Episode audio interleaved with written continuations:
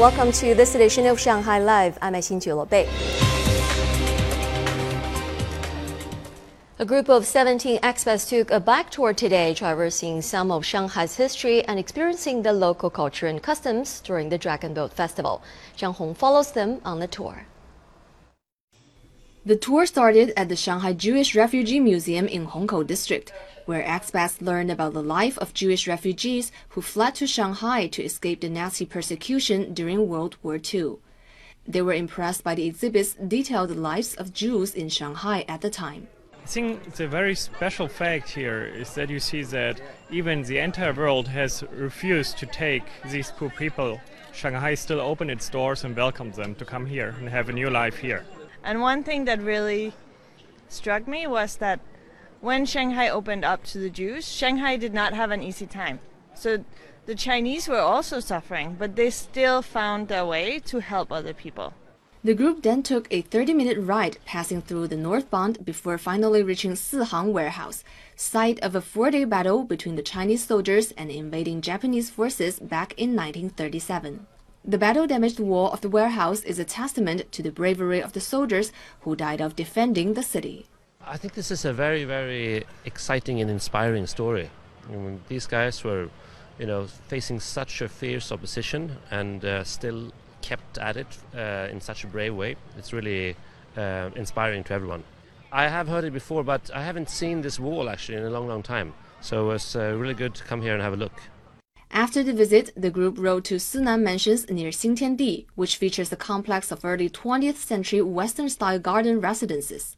In the mansion, they were taught how to make rice dumplings. I was able to create uh, a zongzi that looks uh, like a triangle.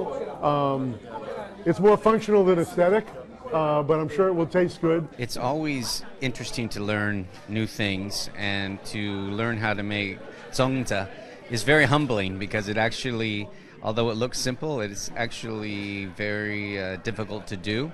So that was the first thing. Um, also, the bike tour was really amazing and something I wouldn't normally do. So it was really uh, a learning experience for me. The tour ended at the memorial of the First National Congress of the Communist Party of China, where the group learned how the party was founded by viewing historical relics, photos, and diagrams.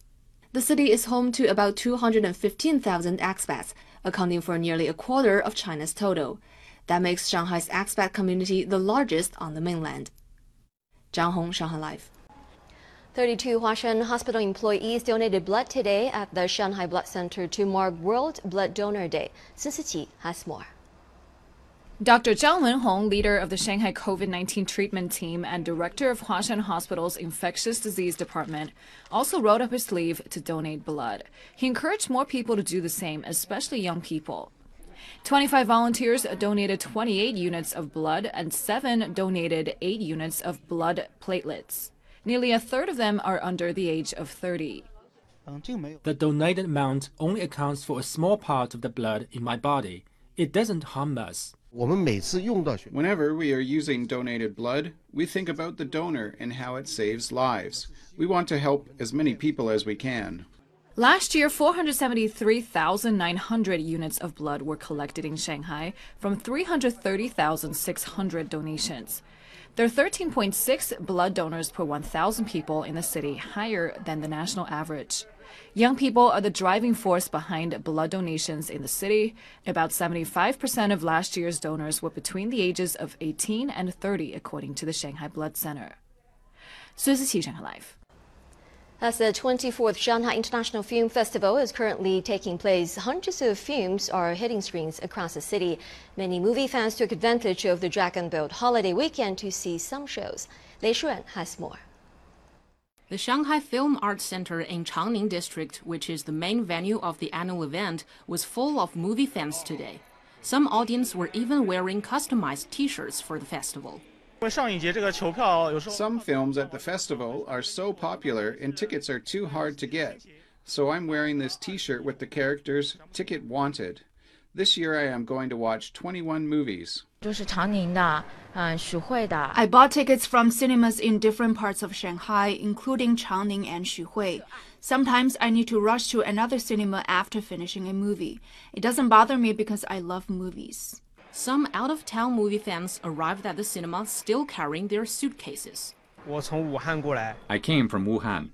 It's an annual movie feast, and I would feel bad if I missed it. I made lots of friends through the event. Starting from buying tickets, we joined many online groups and knew each other.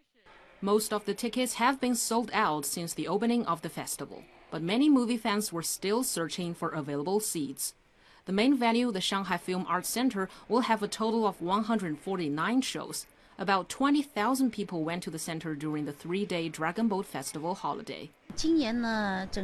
So far, 90 of the 149 shows are sold out. From 9 a.m. until closing time at night, nearly all of the screenings in Hall Number 1 today were full. This year's film festival features more than 400 movies showing at 40 cinemas around the city. Lei Shuan Shanghai Live.